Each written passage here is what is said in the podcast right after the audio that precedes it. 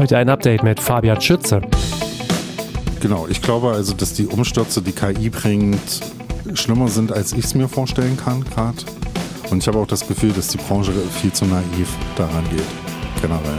Man kann jetzt schon zugucken, wie quasi Genre bei Genre, je nachdem wie schlau die KI jetzt heute zu gestern ist, quasi Genre bei Genre, das gekapert wird. Herzlich willkommen beim Redfield Podcast mit Alexander Schröder. Wenn du Merchandise verkaufen möchtest, dir aber entweder noch der Shop fehlt oder das Geld, dann möchte ich dir unseren Werbepartner Spreadshop vorstellen. Dort kannst du nämlich ganz einfach einen Shop eröffnen, eigene Produkte anlegen und sofort Merchandise verkaufen. Das geht natürlich vor allen Dingen auch, um neue Motive zu testen. Alles wird nur dann hergestellt, wenn es auch verkauft wurde, also on demand. Ihr müsst kein Vorabinvestment herlegen und habt auch kein Warenrisiko. Spreadshop ist ein Fulfillment-Anbieter, der es mittels Print on Demand nämlich ermöglicht, Merchandise ökologisch, nachhaltig und ohne Produktionsaufwand weltweit zu verkaufen. Das haben sie dieses Jahr zum Beispiel auch bei Rock am Ring oder Rock im Park bewiesen und das Merchandise E-Commerce der beiden Festivals betreuen sie auch. Checkt das mal aus auf spreadshop.de.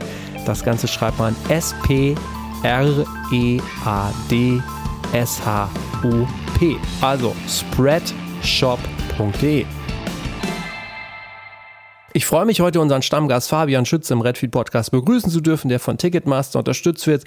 Das letzte Gespräch hatten wir zum Jahreswechsel. Ist also auch schon wieder dann ein halbes Jahr her, dass viel passiert. Wir haben ein paar Themen rausgesucht, aber erstmal moin, Fab. Moin, danke für die Einladung. Ein weiteres Mal. Ein weiteres Mal. Das ist ja immer sehr äh, aufschlussreich, äh, wenn wir uns hier diese Themen raussuchen. Ähm, aber direkt mal äh, Einstieg, wie ist es dir in den letzten Wochen ergangen? Wir haben ja äh, uns das letzte Mal gesehen bei der CO Pop in Köln. Ja, CO Pop war super. Ne? Irgendwie mochte ich das sehr. Das ist, finde ich, die äh, fast das bessere Reeperbahn-Festival irgendwie für mich, weil das alles viel kleiner ist und kompakter und man sich da wirklich austauschen kann und auch die Panels, die ich machen durfte, eins zu Merchandise, eins zu Newsletter, eins zu Artist Management, haben, haben mir viel Freude bereitet. Ich habe das sehr genossen, mit da so sehr interessanten Menschen dort auf dem Panel sprechen zu können und auch Feedback war, war toll. Danach habe ich dann ein bisschen Urlaub gemacht und genossen, dass bei uns in der Agentur jetzt mit dem Frühjahr auch so zwei große Albumkampagnen durch waren und jetzt so ein bisschen Ruhe Ruhe einkehrt und ich mich so ein bisschen anderen Sachen auch wieder mal widmen kann. Ja, okay. CO Pop fand ich sehr angenehm. Also es war auch das erste Mal, glaube ich, dass du so diese, das war ja drei Panels, wirklich so in einem Block äh, gehostet hast sozusagen, ne? Genau, das hat mir auch vorher ordentlich Trouble im, im Kopf gemacht und ja. wie immer unterschätzt man so die, ja, die ja. Vorbereitungszeit, die das dann braucht, um das irgendwie ähm, auch so cool zu machen, wie man sich das dann äh, auch vornimmt und dass das den Leuten was gibt. Aber ja, ja, das war eine, war eine große Freude. Vielleicht so ein bisschen eine waghalsige Idee, das nur für so einmal halt irgendwie so zu machen, weil ich gar nicht so richtig vorhabe, das jetzt großartig zu wiederholen. Aber der Tag hat mir viel Freude Ach. bereitet dort im Kino, ja, auf jeden okay. Fall. Genau, wir hatten ja die Elke Kuhlen in der 150 in der letzten Ausgabe drin, die war ja auch so ganz angetan. Da hatten wir auch schon ein kleines CO-Pop. Äh, Fazit, diese eher die Festivaldirektorin.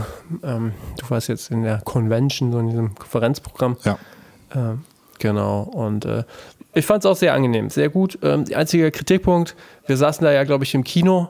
Ähm, draußen war es schön sonnig, hell, weil es war schon immer krass, da wieder rauszukommen. ja, gut, aber wenigstens war irgendwie äh, sonst eigentlich ganz gutes Wetter. Ne? Man konnte im Biergarten sitzen und hatte, hatte da eine gute Zeit dann, ja. Total. Ja. Jetzt muss ich natürlich nochmal fragen, äh, du hattest es auch beim letzten Mal, glaube ich, schon angekündigt und es wabert ja immer wieder so dann auch durch die News. Wie sieht es denn mit dem Low Budget, High Spirit Magazin aus? In den letzten Zügen, das ist tatsächlich gerade so mein Hauptthema. Ich habe alle Texte zusammen und wir kümmern uns gerade um Satz und Artwork und ich hoffe, dass ich das Ende des Monats sogar noch im Laufe des Julis irgendwie äh, launchen kann und freue mich auf ein sehr gutes Magazin mit, mit wirklich coolen Texten, vielen Gastbeiträgen und ähm, ja, wir geben uns da gerade sehr viel Mühe. Ja, super. Bin auch sehr gespannt für die Leute, die jetzt das erste Mal zuhören oder nicht so genau wissen, was das alles ist. Äh, es gibt natürlich noch eine Handvoll weiterer Folgen, die wir aufgenommen haben, äh, wo Fab das auch nochmal ein bisschen erklärt. Generell, der Low Budget High Spirit ist äh, im Großen und Ganzen ein 14-tägiges Newsletter-Format über die und zur Musikbranche. Genau, den kann man abonnieren, wenn man das noch nicht tut. Der kostet nichts und äh, äh, kann ganz lustig sein beim Lesen, auf jeden Fall. Ja, du hast ja auch ein paar Insights geteilt ne, bei CO Pop. Äh, jetzt würde mich natürlich noch äh, brennend interessieren, ob äh, danach oder an dem Tag noch die Abonnentinnenzahlen hochgegangen sind. Doch, doch, die Konferenz hat da schon was gebracht, wenngleich ich auch gesehen habe, dass natürlich im Auditorium offensichtlich dann doch relativ viele waren, die den Newsletter kannten und vielleicht auch deswegen drinne saßen, weil ich es dort angekündigt habe, dass ich es mache. Und ähm, ja. klar, aber so eine Konferenz ist immer wieder, immer wieder gut zum, zum Netzwerken, weißt du ja auch. Ja, ja, genau. Ja.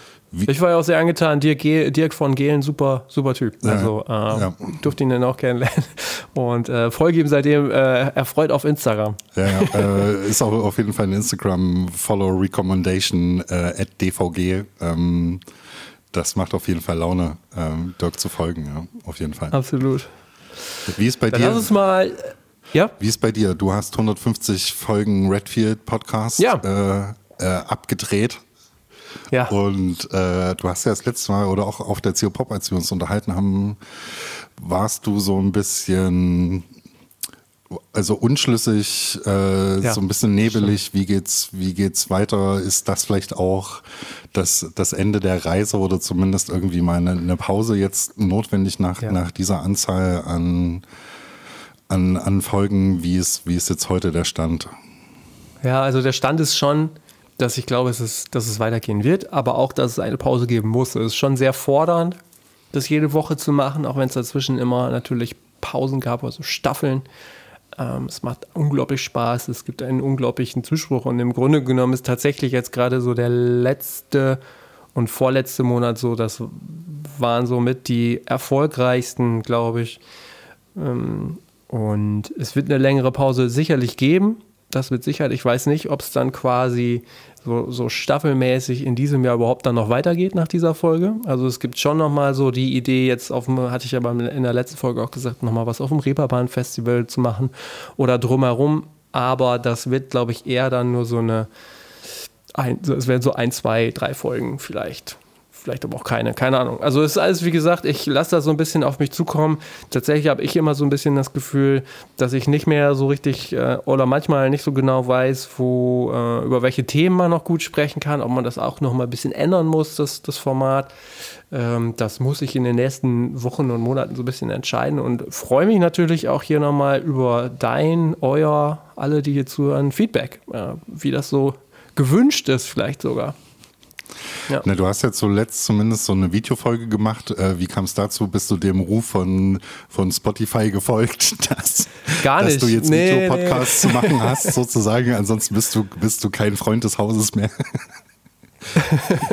ja, schön wär's, ne? Aber nee, das habe ich tatsächlich so gemacht, weil ich da Bock drauf hatte. Es war irgendwie klar, dass wir die 150 in Berlin aufnehmen, dass wir uns alle sehen. Und da habe ich gedacht, da muss ich die Gunst der Stunde nutzen, das einfach auch aufnehmen ich glaube, da ist noch viel Potenzial qualitativ nach oben, was das Video angeht. Mir war immer wichtig oder ist immer wichtig, Audio, das muss halt immer tipptopp sein. Dafür kriegen wir auch immer viel Lob. Und ähm, Video war einfach nochmal das damit so rumzuspielen. Ähm, das war vor allen Dingen der Hauptgrund. Und sich selber vielleicht auch nochmal anzugucken, um zu merken, ob das funktionieren kann oder nicht. Na, so vom Bild zum Beispiel. Sehr, sehr ja. statisch auch. Ja. Hast du es gesehen? Ich, ich habe auch äh, schon so ein bisschen reingeskippt, weil ja. ich ähm, Üli auch über Ecke irgendwie ganz gut kenne und in interessant finde, irgendwie, was er macht und gemacht hat. Ähm, auch seinen Podcast sehr gut finde. Ja. Und, ähm, das Goldstückli. Genau. Ähm, ja, ich, ich weiß nicht, ob ähm, sich dieses Format, das quasi Menschen aus der Branche erzählen, so ein bisschen ihre Vita sich ja vielleicht doch irgendwann erschöpft. Andererseits ist es ja so, dass damit auch, einen, auch andere große Podcast-Formate quasi auf Jahre immer weiter wachsen, offensichtlich. Ne? Ja, Gleichzeitig stimmt. ist natürlich ähm, auch so das äh, interessante Vita- und Personenpotenzial, dadurch, dass einfach nicht unendlich viele Menschen in der Musikbranche arbeiten, natürlich auch irgendwie hat so ein Limit. Und klar fände ich es bestimmt auch oftmals spannender, jetzt so Runden zu machen, wie du es gerade gemacht hast, also irgendwie Menschen zusammenzubringen und die dann eher zu einem Thema reden zu lassen. Sowas fände ich, glaube ja. ich, ähm, noch einen Weg, wo man vielleicht auch gar nicht so eine Stetheit haben muss, sondern eher irgendwie einmal im Monat oder irgendwie so, so ein hoher, höherwertiges Gesprächsformat ja. Ja. oder anderes Gesprächsformat halt irgendwie findet, als sich so ähm, durch die oftmals ja dann doch natürlich sehr spannenden irgendwie Geschichten so durchzufragen, die die Leute so zu, äh, zu erzählen haben, ne? aus denen man natürlich auch total viel ziehen kann an Inspiration und an Know-how. Aber mir geht es dann, glaube ich, oftmals dann mehr, also ich habe mehr Freude an so Deep Dives zu, zu einem bestimmten Thema und so. Mhm. Ähm, das fände ich, glaube ich, irgendwie okay. ein, spannendes Konzept. Oder das mochte ich immer, ja. wenn es in den Folgen da dann auch ja. mal so ein bisschen monothematischer um eine irgendwie Sache ging. So. Okay, cool. Ja. Ich werde es mal ich werde es mal mitnehmen, wie man so schön sagt. Aber es war auf jeden Fall sehr erfrischend, diese, diese Viererrunde dann am Ende. Ähm, hat mich auch ein bisschen Mühe gekostet, die überhaupt so zusammenzustellen, dass es passt.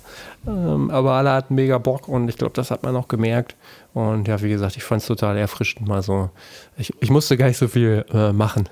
ja, das kommt dazu, ne? Das dann ja. vielleicht auch entwickeln sich halt andere Gespräche, weil einfach noch mehr Trigger und Charaktere irgendwie reinkommen, die so ein ja. Gespräch irgendwie in eine Richtung geben können dann, ne? Ja, genau. Mal gucken, wie es weitergeht. Ne? Ich habe ja eigentlich immer gesagt, ich mache bis zu 100 und dann schauen wir mal, jetzt sind es 150 oder 151. Also von dem her, mal gucken, wo die Reise hingeht. Wie gesagt, Feedback ist erwünscht. Lass uns das Thema wechseln. Ähm, und zwar wieder greifbarer werden. Weißt du, wie viele Plattenläden es in Deutschland gibt? Nicht mehr viele. äh, Sag mal eine Zahl. Also so richtig mal. kleiner stationärer Handel, würde ich sagen, knapp 200. Es ist wohl doppelt so viel. Okay. Ja, ich habe ein bisschen versucht zu recherchieren, das ist gar nicht so einfach. Bei Statista gibt es was, dann gibt es noch äh, recordstore.love und ähm, dann gibt es hier und da noch so ein paar veraltete Zeitungsberichte. Und irgendwie so 500, 540, 600 zum Teil, ist immer die Frage, wie man Plattenladen definiert, aber so um den Dreh soll es geben in Deutschland. Damit ist Deutschland ungefähr, glaube ich, auf Platz 4 weltweit. Vor USA natürlich, das sind so 2500 oder 2700, UK fast 1000. Äh, genau, und ich glaube Japan, die haben auch noch ein bisschen mehr. So das Internet. Okay. Ich glaube, da sind über Covid auf jeden Fall ein paar verlustig gegangen in Deutschland und auch in anderen Ländern. Und man muss halt sehen, dass meinetwegen gibt es noch so viele, aber sie verkaufen halt nichts mehr.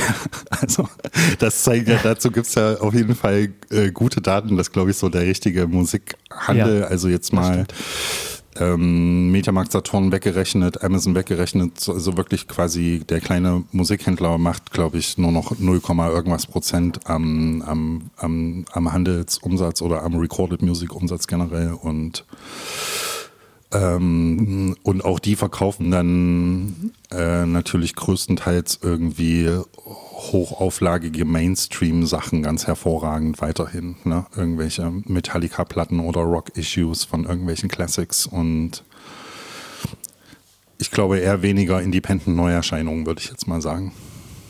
Ist äh, schon, glaube ich, schwierig. Äh, ähm, äh, das kann ich nochmal darauf verweisen. Die, der BMVI, also der Bundesverband der Musikindustrie, hat ja nochmal jetzt, die geben ja jedes Jahr dann auch ähm, ein PDF raus oder eine Publikation Musikindustrie in Zahlen 2022. Das ist nochmal alles sehr ja. schön aufbereitet. Unter anderem auch das. Ähm, da drin stand, dass das vom Umsatz her zum Beispiel bei Mediamarkt und Co. tatsächlich wieder ein bisschen stärker geworden ist, aber auf einem sehr, sehr, sehr niedrigen Niveau. Definitiv Platten, bei Plattenläden sieht es ja ähnlich aus. Ähm, stellt sich trotzdem die Frage, ähm, wenn man Platten verkaufen will, muss man das dann eher so äh, Trend-Stylo-mäßig äh, machen und vielleicht Klamotten mitverkaufen oder ein Café nebenbei machen? Du hast ja auch Erfahrung im stationären Handel. Würdest du einen Plattenladen aufmachen? Niemals. Äh, das, ist, das ist einfach äh, auch so ein doof margenschwaches Geschäft, ähm, ja. was unter enormem Druck steht, generell von den Metatrends her. Ähm, ja. An ganz vielen Stellen problematisch immer problematischer wird mit den stark gestiegenen Endkundenpreisen, die aus äh, stark gestiegenen Herstellungskosten heraus resultieren und, und das gleichzeitig in der Krise des Einzelhandels und äh, dem Metatrend Streaming und so weiter, dass, also ich würde nicht auf die Idee kommen, jetzt einen Plattenladen aufzumachen, also außer als Hobby oder so, ja. Auf jeden Fall ja, nicht ja, als ja, Business. Hm. Ja. Okay. Ich fand es ganz interessant. Kurt Keplin, den hatte ich auch hier im Podcast, der ist erst bei Rough Trade, ähm, ganz bekannter oder renommiertes Label, Laden, Plattenla äh, Plattenladen aus UK, die nach Europa äh, oder jetzt Ambitionen äh, haben in Europa, speziell in Deutschland anscheinend, die suchen äh, Warehouse Fulfillment Manager und wollen wohl hier aktiv werden. Da bin ich sehr gespannt. Ich habe keine weiteren Informationen dazu. Ich fand es aber nochmal sehr interessant, dass es anscheinend ja irgendwelche Bestrebungen geben wird, zumindest dann im E-Commerce hier nochmal ein bisschen äh, Gas zu geben. Wenn ich es richtig, also muss mich dann Kurt oder wer auch immer korrigieren, hatte ich so ein bisschen das Gefühl, als ob man da in Berlin vielleicht nochmal auch Plattenladen aufmachen möchte. Das ist ja dann auch immer so ein Branding-Faktor wahrscheinlich. Ja, gut, das mag für so einen großen Player, der das dann über ein skaliertes internationales Geschäft quasi finanziert, machbar sein, aber jetzt nicht für eine Einzelperson, die einen Plattenladen heutzutage aufmacht. Ne? Das ist dann, mhm. ist dann, denke ich, schon äh, was anderes. Ich beobachte eigentlich eher dass in sowas wie einem Dussmann die Vinylabteilung eher wieder kleiner wird. Wir kriegen, wir kriegen ja auch Vertriebszahlen. Wir sehen halt, wie alle so ultra vorsichtig bestellen. Und wir sehen schon auch jetzt nach dem, nach dem Online-Shop E-Commerce äh, Merchandise-Hype während Corona, dass da jetzt die, die Zahlen sich doch dann wieder stark normalisieren. Ja. Und dass dann Inflation und so weiter schon in den letzten Monaten oder generell in dem Jahr irgendwie zusammen mit anderen Faktoren dafür gesorgt hat, dass es jetzt nicht mehr so super easy ist, irgendwie Sachen an die Leute zu verkaufen. Mhm. Egal wo. Ne? Muss man sich die Zahlen vielleicht auch nochmal angucken. Tatsächlich, Dussmann ein ganz gutes Beispiel. Als ich in Berlin war, um die 150 aufzunehmen, war ich ja dann auch nochmal echt so um 23 Uhr im, im Kulturkaufhaus Dussmann. Ist ein Riesenkaufhaus äh, ich war schwer begeistert. Ne? Also die machen das ja schon genau richtig. Also erstmal hast du dir die komplette Bandbreite an allem, also musikalisch, CDs, Schallplatten, Bücher und äh, alle Schreib Schreibwaren und alles Merchandise-Artikel. Und die Male ist halt total schön, wenn man da durchgeht. Und überall findet man so kleine Sachen, äh, auch zum Beispiel so als Mitbringsel, Geschenke oder wie auch immer, oder Sachen, die einen interessieren, so ähm, totales Erlebnis, ne? Aber das kriegst du im Kleinen natürlich schwer hin. Ja, auch da hilft natürlich die Größe und die Hauptstadt. Ähm, das würde ja nirgendwo anders funktionieren. Und auch dort muss man, glaube ich, sehen, dass die Abteilungen jetzt schon deutlich kleiner sind, als sie das noch vor fünf Jahren waren. Da ist man auch ins Erdgeschoss reingekommen und dort war das gleich. Das ist ja auch immer so ein kleines Symbol, wenn die das jetzt, glaube ich, deutlich mehr in den Keller und in die Ecken verlagern als Geschäft und quasi ihre Geschenkbücher und alles, was was sich viel schneller und besser dreht, mit, mit im Zweifel auch mehr Marge jetzt wieder im, im Zentrum steht. Ne? Das muss mhm. man, also da muss man schon auf die Kleinigkeiten achten. Ich sehe auch an den Zahlen vom BVMI sieht man halt, wie natürlich die physischen Tonträger weiter Jahr für Jahr einbrechen. Ja wie, glaube ich, nur noch 24 Millionen Einheiten pro Jahr in Deutschland verkauft werden. Das muss man sich ja vorstellen. Das ist, äh, klingt vielleicht nach einer großen Zahl, aber das ist einfach unfassbar wenig. Da würde ja quasi so ein, äh, so ein Schlagerstar-Album von Helene oder von Andrea Berg oder so, die verkaufen ja dann immer noch 1,52 Millionen Einheiten oder irgendwie sowas. Das reicht ja dann um 10 Prozent vom Markt quasi so ungefähr. Ja, ja. äh, dann kommt dann noch ein Superstar. Gesamtmarkt zu verkaufen und da sind halt in, in, in, den, in den 20, 25 Millionen verkauften physischen Tonträgern ist halt auch ein Haufen Kindermusik und Klassik und so mit drinne, Schlager ganz viel, ganz viel so Hard Rock, also so äh, Classic Rock Kram. Äh, weil der, der letzte wirklich affine CD-Käufer ist heutzutage halt über 60, das sagt ja auch dieser Report. Und ähm, hm. nur noch 7% der Bevölkerung kaufen überhaupt CDs. Das ist also, das, da kann man schon zugucken, wie das jetzt einfach gegen Boden sinkt. Ja.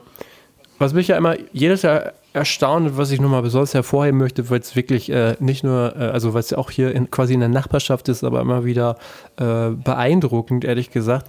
Und ähm, die Top 5 der Musikhändler und Digitalanbieter äh, werden da ja auch aufgelistet ähm, anhand des Umsatzes physisch Download und Premium Audio Streaming. Top, unter der Top 5 ein deutsches Unternehmen, JPC. Also Amazon, Apple, Deezer, JPC, Spotify. Finde ich immer krass. Das so äh, zu lesen. Irgendwie für mich so ein ja, Hidden Champion vielleicht sogar. Also die äh, laufen, glaube ich, bei ganz vielen Menschen unter dem Radar, oder? Ähm, ja, aber es sind ja nicht weltweit die größten Unternehmen, es sind die größten Unternehmen in Deutschland. Nee, in Deutschland. Genau. Ja, ja, ja genau. Und da ja. sind die halt der einzige Player, der da so ein bisschen homegrown ist. Und die haben, glaube ich, ganz clever halt über langen Atem und viele Kundendaten sich ein ganz gutes Geschäft aufgebaut. Ich meine, dass die auch ganz viel Umsatz B2B machen, also indem sie einfach mhm. ähm, auch, ja. große Einheitenmengen einkaufen und dann mit kleinen Abschlägen auch an andere Händler verkaufen, die sich den Einzelzugang zum Vertrieb nicht anlegen wollen oder aus welchen Gründen auch immer. Und dann mit guten Prozessen und gut exekutiert ist das natürlich dann ein Geschäft, genauso wie das für ein HAV auch immer noch ein Geschäft ist. Ne? Ja, Wenn du das ja. einfach auf den Stückzahlen fährst, dann reichen halt auch die kleinen Margen aus oder deine Kunden sind dann jetzt heutzutage halt offensichtlich auch immer noch bereit, dann irgendwie 30, 35, auch mal 39 Euro oder irgendwelche verrückten Mondpreise für LP-Veröffentlichungen zu bezahlen. Ja, ja stimmt. Und man muss ja auch sagen, dass die Konkurrenz im, zumindest in so einem gewissen größeren Bereich meines Erachtens, was so diese reinen Musikhändler angeht, ist ja gar nicht groß. Kannst ja eigentlich so alle an einer Hand abzählen meistens. Ja, natürlich. Und eigentlich kannst du nach Amazon aufhören. Ja, also, ja. weil selbst JPC oder HHV natürlich gemessen im irgendwie weltweiten Market Share natürlich gar nichts sind, ja, im Promillebereich ja, und nicht relevant einwirken können auf die Mechanismen, auf das, wie das alles funktioniert, sondern eigentlich quasi nur ja, ein ganz normaler Online-Händler sind, so wie Zalando auch oder wie irgendwas anderes. Ne? Ja. Nur viel kleiner. Das heißt, um dann zum, direkt zum nächsten Thema zu kommen und einen galanten Übergang zu äh, versuchen hinzukriegen, wenn man jetzt auf den Kulturpass schaut, dann können wir wahrscheinlich davon ausgehen, dass die jungen Menschen, die 18 werden oder 18 sind, wahrscheinlich eher in erster Linie die 200 Euro nicht für eine CD ausgeben und wenn wir Glück haben, vielleicht durch eine Schallplatte. Aber die Frage ist auch, ob sie die in der App kriegen. Genau, naja, lustig finde ich ja, wenn du halt, ist ein gutes Stichwort, eine CD, Kulturpass, wenn du da auf die Homepage gehst, da steht da ja auch, hier lieber 18-Jährige, lieber 18-Jährige, das ist der Kulturpass, du kriegst 200 Euro und kannst die ausgeben für Bücher, Komma, CDs, Komma, und dass da überhaupt, dass da überhaupt CDs steht, zeigt ja. natürlich irgendwie das Mindset dieser ganzen Sache und wie sehr das im Zweifel auch schlimmstenfalls am Zielpublikum vorbeigebaut ist. Diese ganze Geschichte. Ich habe mir die App runtergeladen eben gerade. Einfach, wo ich die Idee wirklich erstmal per ja. se wirklich total gut ja. finde, unterstützenswert. Ähm, zeigen auch andere Länder, das macht alles total Sinn. 200 Euro ist auch irgendwie so ein sinnvoller Betrag, der ist, äh, ich finde, den spürt man wahrscheinlich auch richtig und ich würde mich drüber, stark drüber freuen, irgendwie die zu haben und mir ein paar Bücher und ein paar Konzertkarten holen und noch in ein Museum gehen. Ähm, das finde ich schon alles gut. Ähm, ich befürchte nur, dass es auch auf der Anbieterseite nicht so richtig gut performt ist, also die Leute dort ins Boot zu holen und die Kulturanbieterinnen in Deutschland ins Boot zu holen, die davon profitieren würden. Und ich habe auch das Gefühl, dass die das halt gerade wegen, wenn da schon auf der Landingpage quasi mich so CD als Wort anspringt, gleich oben im Header, denke ich mir, okay, ihr werdet das auch nicht hinkriegen, das ordentlich zu kommunizieren an die jungen Leute, damit das irgendwie ähm, äh, gut an, richtig gut angenommen wird. Ich bin da so ein bisschen skeptisch. Da bin ich mir tatsächlich nicht so sicher, weil ich denke, mit 18 200 Euro geschenkt kriegen, da äh, würde ich es zumindest mal ausprobieren. Kann ich mir schon vorstellen, dass das so ist. Ich habe mir die App jetzt auch mal runtergeladen und mal gecheckt, weil mich interessiert hat, was dann so alles drin ist. Und mal so im Umkreis äh, Melle Osnabrück ein bisschen rumgesucht. Und? Und ich war etwas verwirrt. Ne? Es ist natürlich schon so, diese App, du musst halt ein, du musst halt so ein bisschen gucken, was du suchst. Also wenn du ein Buch suchst, also du musst ja als Anbieter, musst du irgendwie Katalog hochladen. Und dann sind da irgendwie Millionen von Büchern zum Beispiel drin. Und die sind auch völlig ungefiltert. Ne? Also du kriegst auch das Neue Testament auf Rumänisch zum Beispiel. Ähm, ja, weil da halt irgendwelche Buchhändler natürlich dann so clever sind, das irgendwie früh genug auf genau. dem Schirm zu haben und halt ihr ganzes ja. Inventar einzustellen. Während es natürlich für einen Konzertveranstalter, Konzertveranstalterinnen irgendwie offensichtlich so ein bisschen sch schwieriger ist, dann ne, einzelne Konzerte händisch einzupflegen. Man hat vielleicht auch nicht so gute Datenbanken dahinter, wo man einfach mal schnell per CSV irgendwie was hochschießt und es erfordert Pflegeaufwand und so scheint ein bisschen schwieriger zu sein, ne? Ich habe eine nicht repräsentative Umfrage gemacht in Osnabrück bei Veranstaltern, die ja relativ viel veranstalten, und gesagt, ja, eigentlich hätten wir das ganz gern gemacht.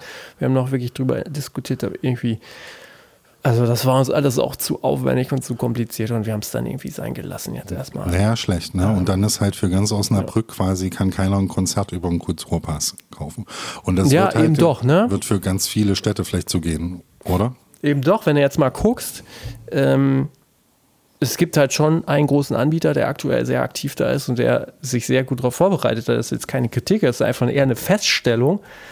Ähm, ich habe dann noch einen kleinen gefunden. Also du wirst wahrscheinlich dann quasi Marktplätze benötigen, die schon eine Anbindung haben, um dann relativ easy als lokaler Veranstalter, Veranstalterin gelistet zu sein. Aber aktuell, wenn ich in Osnabrück Konzert besuchen will, dann ist es eben, eigentlich ist ja Amazon, große oder große Verkaufsplattformen und Online-Versandhändler sind ausgeschlossen. Steht auf der äh, Seite vom Kulturbass. Aber ähm, während ich bei Amazon mir nicht mein Buch kaufen kann und auch mein Spotify-Abo nicht ähm, darüber abwickeln kann, kann ich dann halt auf dem Wege über eine große Verkaufsplattform mir ein Ticket kaufen. Eventim oder was? Das geht schon. Hm? Bei Eventim dann zum Beispiel. Ja, ja. ja. Aber dafür muss der lokale ähm, aber es ist halt schon so, das dass auch haben. Bitte? Dafür muss aber der lokale Veranstalter das eingestellt haben und nicht nur nicht, nee. nicht Eventim nee. quasi, oder? Doch, Doch. Das läuft über Eventim.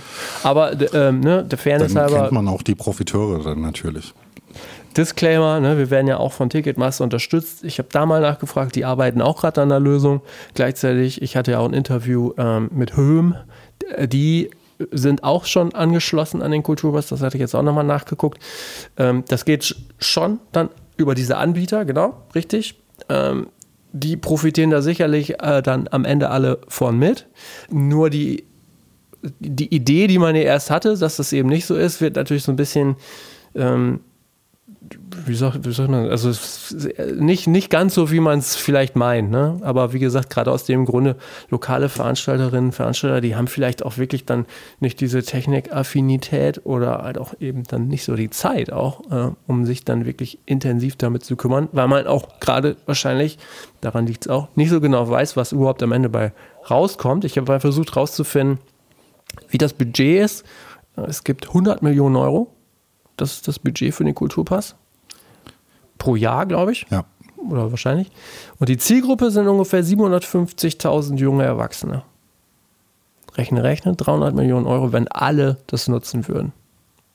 Darüber nicht von auszugehen.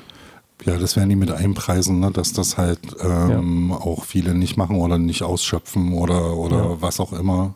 Beziehungsweise so, äh, so wie das Politik gerne macht, irgendwie quasi das Problem und die Diskussion vertagen, wenn dem doch so ist. Ja. Ich muss tatsächlich jetzt mal gucken. Ähm, ich will da jetzt auch nicht zu lange drauf rumreiten, aber tatsächlich, ähm, ich müsste mir mal jemanden suchen, der 18 ist oder die, ähm, das ausprobieren. Ich weiß gar nicht, wenn du das nicht online für Online-Versandhändler nutzen darfst, wie du dann an ein Buch kommst, ob du das abholen musst, das wäre ja wirklich zu krass. Ja, also ich habe auch gehört, dass das relativ kompliziert ist und dass ja. natürlich die die Händler und Händlerinnen auch erstmal die Dienstleistung oder das Produkt rausgeben müssen, um später dann die Bezahlung vom Bund zu bekommen. Und keiner weiß natürlich so richtig, wie gut ah, und wie schnell oh. das funktioniert.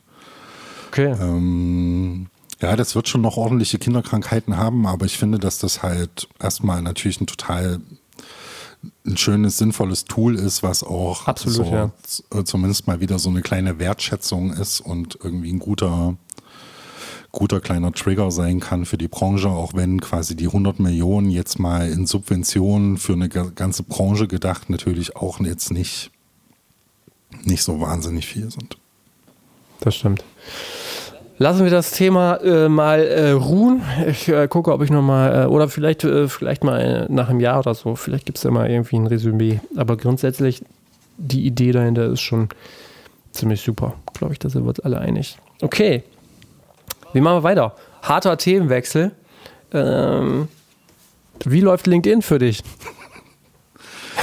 ähm, ja, LinkedIn mag ich, glaube ich, immer mehr. Die haben ja zuletzt auch als einzige Plattform dieser Art auch mit ihren strategischen Entscheidungen, für, wie sie den Feed für die Nutzerinnen kuratieren, irgendwie so Moves gemacht, die sich eigentlich alle auch von Facebook, Instagram und so wünschen würden. Also weniger so dieses Boosten von viralen Inhalten, mehr auf Deep Dive und berufliches Know-how und ähm, äh, Inspiration irgendwie zu setzen, anstatt auf schnelle virale Effekte oder Memes oder ähm, gute Hooks für TikTok oder was auch immer.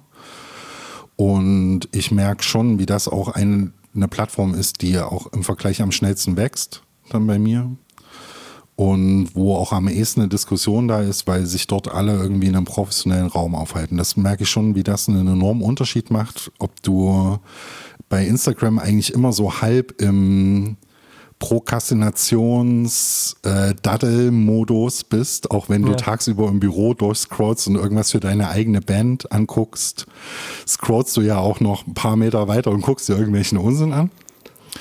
Ja, der, der auch immer so reingespült wird. Im Moment bin ich bei Baseball-Videos. Warum auch Ja, immer. genau, je nachdem, in welchem Rabbit Hole vom Algorithmus man gerade so drinne steckt, weil man sich ein Video zu lange angeguckt hat.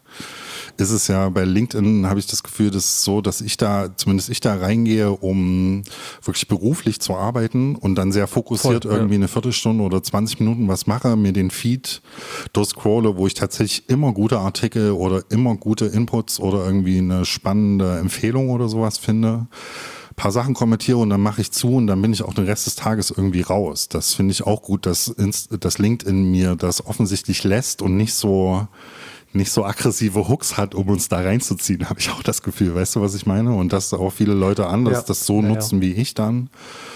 Ähm, Genau. Und ich mag die, mag die gerade sehr eigentlich. Ja, ich freue mich auch immer, da äh, unterwegs zu sein, weil ich es ähnlich sehe wie du. Es ist noch relativ aufgeräumt und äh, genau. Jetzt gab es das Update, du hast das im Grunde genommen auch schon zusammengefasst. LinkedIn sagt genau, mehr Learnings, weniger Viralität.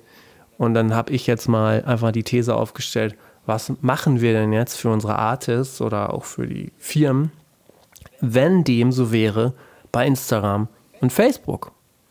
Wenn wir alle nicht mehr dem nächsten viralen Post hinterherjagen müssen, was wir vielleicht auch gar nicht immer alle machen, aber äh, was, wär, was müssten wir denn dann unseren Artists erzählen? Ähm, ich, ich glaube schon, dass auch ähnliche Strategien, nämlich irgendwie auf gutes Storytelling zu setzen, auf eine gewisse Tiefe in der Marke und im, in der Kommunikation zu setzen. Es gibt so Signale, dass längere Captions und in Kombis mit guten Bildern wieder besser performen auf Instagram und so, dass das auch für mich, finde ich, der einzige Weg ist. Und klar, ich glaube, zuerst würde das den Feeds enorm gut tun, wenn halt äh, sich das ändern würde. Das sieht man ja auch in dem Vergleich, dass man halt bei LinkedIn einen Feed bekommt von den Menschen, denen man wirklich folgt und für die man sich interessiert, für das, was die posten. Und das ist eigentlich der LinkedIn-Feed versus ähm, die Feeds auf den anderen Socials, die halt nur vom Algorithmus eigentlich nur noch kuratiert werden und Ja. größtenteils aus Fremdinhalten und Werbung bestehen. Und äh, ich glaube, dass eigentlich wäre das eine total weise Entscheidung für die und sie würden ihre Marke schützen. Also Meta würde gut daran tun, da die Schrauben wieder zurückzudrehen in meinen Augen für all ihre Produkte. Und TikTok ist was anderes. TikTok funktioniert auch anders. Ne? Das funktioniert ja gar nicht über ja. Follow oder so, sonst zählt wirklich nur noch das einzelne Video. Die werden schon immer ihr eigenes Ding machen, aber ich glaube nicht, dass die anderen Socials oder auch sowas wie Spotify, dass die eigentlich gut beraten sind, quasi dort diesen Vorbildern zu folgen, die gerade erfolgreich sind, nur weil sie erfolgreich sind. Ja? Sondern dass die viel besser beraten wären, damit ihr eigenes Ding zu drehen, wie zum Beispiel auch LinkedIn Beweis, die ja eine total stabile Company sind, die offensichtlich sehr gut exekutiert ist und wo es halt nicht darum geht, dem nächsten Trend hinterher zu rennen. Also LinkedIn scheint mir relativ weit davon entfernt, irgendwie Short Vertical Algorithmus getriebene Feeds, ja, ja, ja. Feeds einem zusammenzubauen. Sondern die drehen so ihr Ding. Und das ist irgendwie eine gute Strategie. Ich halte dieses Copy-Pasten, auch wenn ich jetzt natürlich nicht der CEO von Meta oder von anderen oder, oder äh, von Spotify bin, aber ich weiß nicht, ob das eine weise Entscheidung ist. Ich kann mir das nicht vorstellen. Vor allen Dingen denke ich so, ich habe immer mehr das Gefühl, dass alle immer mü müder werden davon. Ne? Also ich merke es selber bei mir, ich sehe es bei unseren Artists und das ist ja zum Teil auch oder größtenteils tatsächlich auch so in der äh, Blase, in der ich mich bewege, ist es auch wirklich so, dass alle dann zwar wissen, so okay, wir müssen auf Instagram, Facebook dann auch schon wieder nicht mehr sein, aber die dann halt auch diesen Schritt zu TikTok gar nicht mehr richtig mitgegangen sind, sondern nur noch so, ja, wir machen halt irgendwie so TikTok, aber eigentlich ist uns das auch egal, weil wir das, weil wir halt müde auch einfach sind davon. Und ich glaube, das würde dieser ganzen, naja, der Psyche sowieso, ne, aber es wird dieser ganzen, ähm, dem, dem Allgemeinbefinden generell gut tun und weniger ähm, ja, dafür sorgen, dass, ja, dass man immer so getrieben ist, ne? wenn man sich wirklich darauf fokussieren könnte, wir machen jetzt mal so unser Artist-Branding und müssen nicht immer auf den nächsten Joke und auf das nächste große Ding setzen. Ja, ja, klar, und diese Müdigkeit ist ja total gefährlich. Ne? Die, ist, die ist nicht nur bei den Artists, also beim Sender sozusagen oder der Senderin, sondern auch bei den Empfängern, Empfängerinnen ja. da. Ist eigentlich die gleiche Müdigkeit. Und ähm, das äh, kombiniert eine total gefährliche Sache, weil man oder wir alle dadurch auch so ein bisschen drohen, dass die Arbeit der vergangenen Jahre auf den Plattformen immer, ähm, immer unwichtiger wird sozusagen oder sich mhm. nicht mehr oder dann schlecht gelohnt hat, wenn man es jetzt nicht schafft, da irgendwie den, den nächsten Spin, den nächsten Step irgendwie hinzukriegen oder es nicht geschafft hat, die Leute früh genug auf eigene Kanäle zu konvertieren, wo man die vielleicht heutzutage ein bisschen besser ansprechen kann, natürlich. Mhm. Und ja, da müssen, da müssen alle gucken. Du sprichst ja auch an Mental Health und so. Das ist, ähm, glaube ich, jetzt gerade, wo alle wieder hochdrehen seit einem halben Jahr und Corona wieder vorbei ist und alle wieder wahnsinnig viele Wochenstunden arbeiten und die Competition im vollen Gange ist, ist das in meinem Empfinden nach auch wieder schnell an so einen Punkt gekommen, wo das irgendwie so, ein, so eine gewisse Toxik hat. Ne? Ja, voll. Die Frage ist ja wirklich, ob das dann auch wirklich einfach so ganz klar der Weg ist, dass das, dass das so kommt. Ne? Also, dass es einfach anders wird, dass man sich einfach so klarer definieren muss oder auch dann die Frage, so wie man sich in Zukunft definieren muss. Ich hatte mal, wenn man jetzt so den Schwenk zu KI kriegt, rausgesucht. Äh, ähm, es gab ja irgendwann mal diese Aussage, dass ungefähr 100.000 neue Songs pro Tag auf Spotify hochgeladen werden oder generell. Äh, mittlerweile habe ich schon wieder eine Zahl gesehen, die liegt bei 120.000. Und durch diese KI-Geschichte ist es so, dass zum Beispiel Goldman Sachs sagt, dass sie damit rechnen. Da gibt es eine ganz interessante ähm, Analyse. Die Musikbranche steht eigentlich vor einem komplett krassen Umbruch, denn es geht nicht nur um die KI-generierte Musik, generierte Musik, sondern halt auch einfach da genauso um die Masse. Dass die sagen, naja, einfach dadurch, dass ich jetzt selber die äh, quasi on-demand äh, KI-generierte Musik bekomme für meinen Tag, dass das dann halt so sein kann, dass man nicht mehr 100 oder 120.000 neue Songs pro Tag hat, sondern eine Million oder noch mehr. Und da stellt sich dann ja wirklich die Frage, wie willst du da denn überhaupt noch rausstechen können? Und dann musst du ja eigentlich noch stärker ähm, dich eben so über das so Personal Branding oder Artist Branding oder wie auch immer noch definieren. Ne? Ähm, ja, Genau, ich glaube also, dass die Umstürze, die KI bringt, schlimmer sind, als ich es mir vorstellen kann, gerade. Und ich habe auch das Gefühl, dass die Branche viel zu naiv daran geht, generell. Man kann jetzt schon zugucken, wie quasi Genre bei Genre, je nachdem, wie schlau die KI jetzt heute, wie viel schlauer die zu gestern ist, quasi Genre bei Genre, äh, das gekapert wird jetzt schon quasi diese ganze Lo-Fi, Beat Culture, äh, Klaviermusik, Ambient, äh, soundscapige Sachen, Instrumentalmusik generell, ähm, die wenig Spuren hat, ähm, quasi schon weit über dem Berg ist und, und der, der Umschwung jetzt dem richtig zugeguckt werden kann in den nächsten zwei Jahren.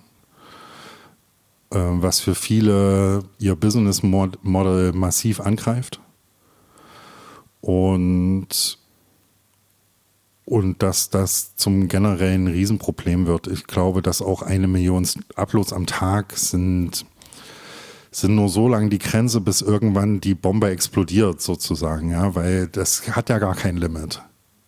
Ja, ja, ja genau. Ähm, und solange quasi Spotify und die anderen DSPs nicht ähm, irgendwelche Restriktionen setzen und finden, äh, quasi Uploads zu unterbinden, äh, gibt es da gar kein Limit. Das können auch 5 Millionen oder 10 Millionen am Tag sein. Problemlos kann ich mir das vorstellen. Dafür reicht meine Fantasie. Und die reicht dann auch dafür auszusagen, so wie, wie du das festgestellt hast, dass es dann schwierig wird, sag ich mal, mit handgemachter Musik, also menschgemachter ja, Musik ja. sozusagen, nicht handgemacht, menschgemachter Musik, irgendwie auch nur irgendwas zu reißen ähm, zumindest in diesen DSP-Umfeldern. Das, genau. das mag auf einer Bühne anders aussehen, zumindest noch ein paar Jahre oder vielleicht auch länger, weil manchmal dauert auch eine Sache viel länger, bis sie sich in der Gesellschaft irgendwie durchsetzt, ja, wie zum Beispiel VR-Brillen oder irgendwie sowas. Also bis alle quasi nur noch virtuell Konzerte gucken, ist glaube ich schon noch lange hin. Das ist eine ganz, hat eine ganz gute Burg um sich rum, so dieses Produkt Live-Konzert, weil da dieser, der Schweiß, die Menschen, die Interaktionen schlechter zu ersetzen sind als bei einem Musikstück auf einer Streaming-Plattform, die über ein Smartphone gehört wird, ja. Und und die Studie auch BVMI ließ mir ja dann, dass zum Beispiel der Musikkonsum immer mehr kippt vom bewussten Konsum zu quasi passiven Konsum, der eher funktional getrieben ist. Und all diese Entwicklungen spielen halt der KI so massiv in die Hände. Und ja, klar, was sich dann noch schützt, ist eigentlich nur noch Marke. Ja. Ähm, ja. Und die wirst du nicht mehr im USP abgrenzen über die Musik, die du machst, sondern muss irgendwie, die Abgrenzung muss über andere Sachen passieren. Ähm, hm weil ja quasi alles imitierbar wird auf einmal und alles kopierbar. Und äh, sobald jemand, auch ein Mensch jetzt irgendwie eine bahnbrechende neue Idee hat, ist ja jetzt schon so, dass alles, alles wird sehr schnell adaptiert, kopiert und, und skaliert, wenn nur genug Dollar drinstecken, sozusagen. Und und gleichzeitig sehe ich aber schon auch immer so, bin ich gerne so technologieoptimistisch oder kulturoptimistisch, dass ich sage, ich empfange das auch erstmal mit offenen Armen, gucke mir das gerade alles an, versuche das zu verstehen und auch für mich erstmal zu nutzen, um zum Beispiel die Effizienz meiner Agentur zu steigern. Ja. Und bin da über viele Sachen, von vielen Sachen total begeistert, auch dass das jetzt möglich ist. Ne? Hm. Hast du da mal so zwei, drei Beispiele, wie du das äh, schaffen kannst? Weil das ist zum Beispiel bei vielen ja im Alltag, glaube ich, noch nicht so angekommen, oder? Naja, ähm, zum Beispiel KI für Excel. Das müsste ja eigentlich für hm. die Musikindustrie voll äh, das Traumding sein, haben aber, glaube ich, viele noch nicht gecheckt. Dass, Excel. dass man jetzt halt, äh, ja, das auch, aber dass man oder KI für Spreadsheets und so weiter, dass man jetzt sagen kann, äh, man macht halt Text to äh, Formel sozusagen das benutzen wir viel oder lege mir ein Spreadsheet an mit so vielen Blättern, strukturiere mir das so, addiere mir folgende Sachen und das erzählt man dem einfach so und dann macht er das. Das begeistert mich komplett zum Ja. Beispiel. Mich begeistert auch, dass ich eine YouTube-URL in ein Feld eingebe und danach eine Summary kriege in gewünschter Länge und Tiefe, so wie ich das haben will, von jedem beliebigen YouTube-Video der Welt. Ähm, Ich habe das Gefühl, ich kann viel schneller lernen. Wir haben Dienstpläne schon damit gemacht. Ähm, wir haben E-Commerce, Online-Shop-Texte, Produkttexte damit schreiben lassen mit ChatGPT. Ähm, äh, Bilderstellungssoftware bereitet mir auch gerade viel Freude und ich sehe schon, wie das auch quasi in Kombination mit der menschlichen Intelligenz dann was Großes auch schaffen kann, weil das wie so eine Erweiterung des Arbeitsspeichers ist. Ne? Und ähm, da, da, geht schon, da geht schon viel auf jeden Fall und ich glaube auch, dass bei vielen so technologiebasierten Sachen wie zum Beispiel Mastering, Mixing und so, was eigentlich reine Physik ist, äh, da viel passieren wird. Und da gibt es jetzt schon famose Tools für Autorestauration oder für alles Mögliche.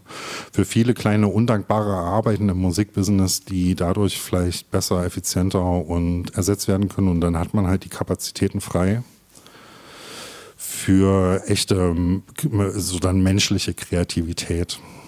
Ja, ja, okay. Das Ganze ist total spannend zu sehen. Wer auf jeden Fall davon profi- profitieren will, wird, sind natürlich die Firmen, die die Rechenleistung anbieten. Und was ich sehr interessant finde, ist, ähm, das war äh, in einem Newsletter hatte ich es gesehen, also sonst war mir das gar nicht so aufgefallen. Ich weiß nicht, ob du es gewusst hast, aber Spotify hatte ja angekündigt, zum, ich glaube, 1. Juli historische Analytics-Daten zu löschen und nur noch, ich glaube, zwei Jahre rückwirkend die Analytics-Daten anzuzeigen, um Kosten zu sparen für die Rechenleistung. Ähm, Gerade hinter der äh, Prämisse finde ich es dann interessant zu gucken, wie dann solche Geschichten wie mehr Uploads, mehr KI, mehr auch ähm, ja, so Social Media Aktivitäten in Spotify laufen könnten. Sie haben die Daten für Einzelsongs sind beschnitten. Also nicht für deinen kompletten Katalog oder so, wenn du jetzt quasi äh, deinen ganzen Katalog streamst oder die Daten, die da dranhängen. Ich glaube, die kannst du weiterhin historisch oder zumindest halt wie so Spotify üblich bis 2015 oder sowas einsehen. Ja, 2015. Ja. Äh, während das für Einzeltracks zukünftig nicht mehr geht, ähm, ja klar, da werden ja enorme Datenpunkte pro Track gesammelt und wenn du das dann mit der Anzahl an Tracks multiplizierst und mit dem Wachstum, was täglich dazukommt, äh, ist das bestimmt eine Hausnummer und wenn die also ich weiß nicht, ob das validiert ist, aber wenn die das dann schon mit den Daten machen, dann ist natürlich die Wave-Datei und der eigentliche Upload, Upload natürlich das viel größere Problem als so ein paar Datenpunkte. Ähm, Klar, und auch deswegen müssen die sich damit auseinandersetzen, wie sie damit umgehen, dass, dass sie geflutet werden. Ne? Tun sie ja jetzt schon. Ähm, und denen kommt nur zugute, dass halt dass, in, dass das Wachstum so, so hochläuft in einer Linie, wie die, wie die Cloud-Server-Kosten runtergelaufen sind die letzten Jahre. Man kriegt ja inzwischen terabyteweise Cloud-Speicher auch als Privatperson hinterhergeschmissen und kann auch anhand dieser Preis, dieses Preisverfalls ja nachzeichnen, dass gerade im großen Stil kostet Storage nicht mehr so wahnsinnig viel und nur das äh, hält dieses Modell dann, glaube ich, irgendwie am Leben. Ne? Aber klar, die, die verdienen, das ist jetzt halt in dem Fall jetzt irgendwie Microsoft dann, ne? Ähm, die dann irgendwann quasi am meisten am Musikbusiness so verdienen. Das muss man da sicher dann, ja. irgendwie mal vor Augen führen. Ne? Ähm, Ja. Das gilt ja auch für die ganze KI, dass da dann quasi ja keine Musikbusiness-Unternehmen da jetzt quasi das große Rad drehen, auch wenn es da Startups gibt, die irgendwie mit, mit 50 Millionen Euro bewertet sind oder große Investitionsrunden machen, sind die eigentlichen KI-Player ja keine Musikunternehmen, sondern Google, ähm, Ja, ja, Google und Microsoft jetzt hauptsächlich, Apple eher, eher dahinter, auch mit Abstand. Die haben das so ein bisschen verschlafen. Und alle kaufen dort quasi ihre Kapazitäten ein und bezahlen die Lizenzen für halt die ähm, KI-Engines oder die Cloud, die Cloud-Software und die, die Cloud-Speicher, den Cloud-Speicherplatz. Und äh, das muss man sich dann schon vor Augen führen. Wer da die eigentlichen Profiteure sind, bemerkenswert. Ne? Ja, total. Wie schätzt du die ähm, Ankündigung ein, dass Spotify sagt, sie überlegen ein Supremium-Abo zu machen? Also da geht es dann vor allen Dingen um HiFi-Qualität, besonders hochwertige Audioqualität und wohl ähm, auch diese Hörbücher. Ja, ich habe gelernt, dass Hörbücher durchaus ein Geschäft sind. Also für die, die sie machen, aber auch für die Plattform. Ja, wir hatten gerade Colin Hauer im ja, äh, Podcast. Ja. Genau. Ähm, und dann ist es so, dass, glaube ich, HiFi interessiert einen verschwindend geringen Prozentteil der Leute, ist meine Einschätzung. Ich Denk glaube ich nicht, dass da groß was gedreht werden kann. Der Masse der Leute ist quasi diese, diese lasche MP3-Qualität von Spotify aktuell vollkommen good enough. Ähm, ich glaube nicht, dass dadurch was gemacht werden kann, großartig. In, in Umsatz viel spannender sind irgendwie die, das Hörbuchpublikum, was glaube ich auch gar nicht so preissensibel ist oder ähm, auch relativ teure Audible-Abos oder sowas aus der Vergangenheit gewohnt ist. Oder teure Einzelkäufe von den Dingern, die kosten ja dann auch mal äh, 8 Euro, 10 Euro, 20 Euro, 25 Euro, keine Ahnung, je nach, je nach Bestseller-Level und Umfang.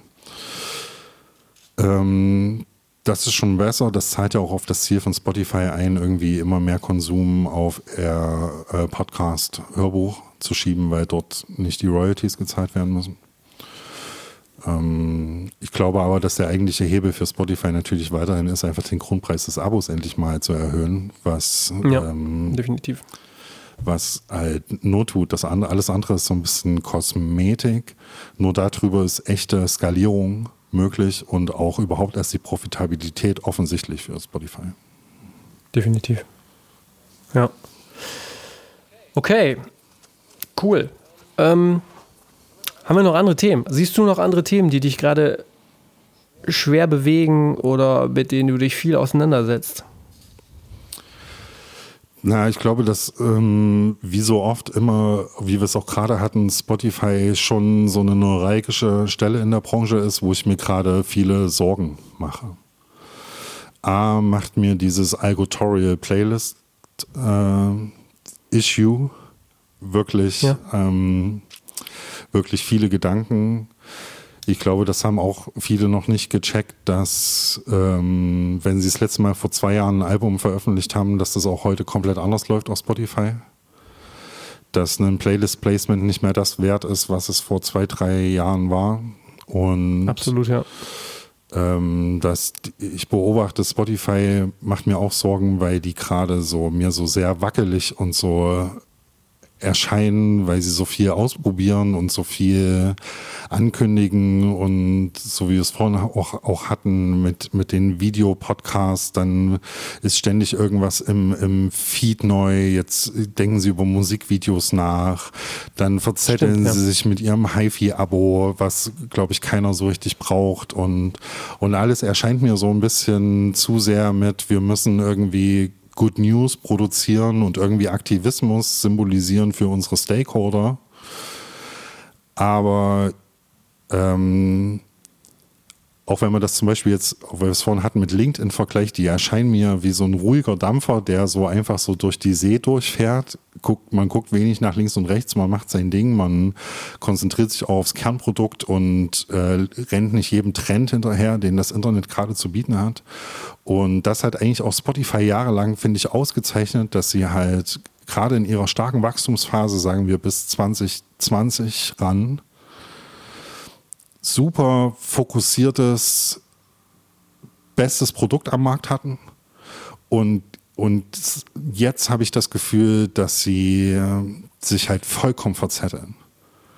Und zu viel wird ausprobiert, zu oft wird zu schnell irgendwas geändert. Ähm, es gibt gegenlaufende Strategien. Früher gab es halt nur Musik und darum, so viel wie möglich Subscribes ranzubringen. Jetzt geht es halt darum, ähm, unter sehr widrigen Bedingungen irgendwie ein profitables Geschäft hinzukriegen und das während die Wettbewerber immer stärker werden und während TikTok quasi den, den weltweite Musikbusiness übernimmt, so, das ist ja irgendwie das die große Paranoia irgendwie, die Spotify anscheinend zu haben.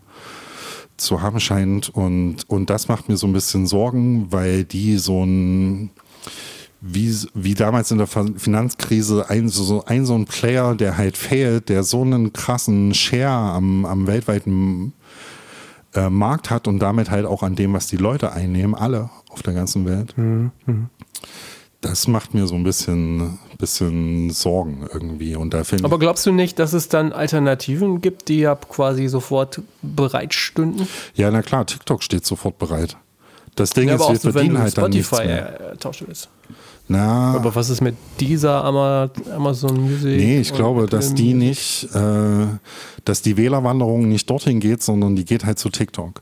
Auch das, um wieder zum BVMI-Report zu kommen, irgendwie 57 Prozent der Menschen bis 35 geben an, dass, eine, dass quasi die Short Vertical Video App TikTok für sie der präferierte Ort ist, um Musik zu hören. Die ist halt dann nur noch eine Minute lang oder halt so lang, wie das Video ist.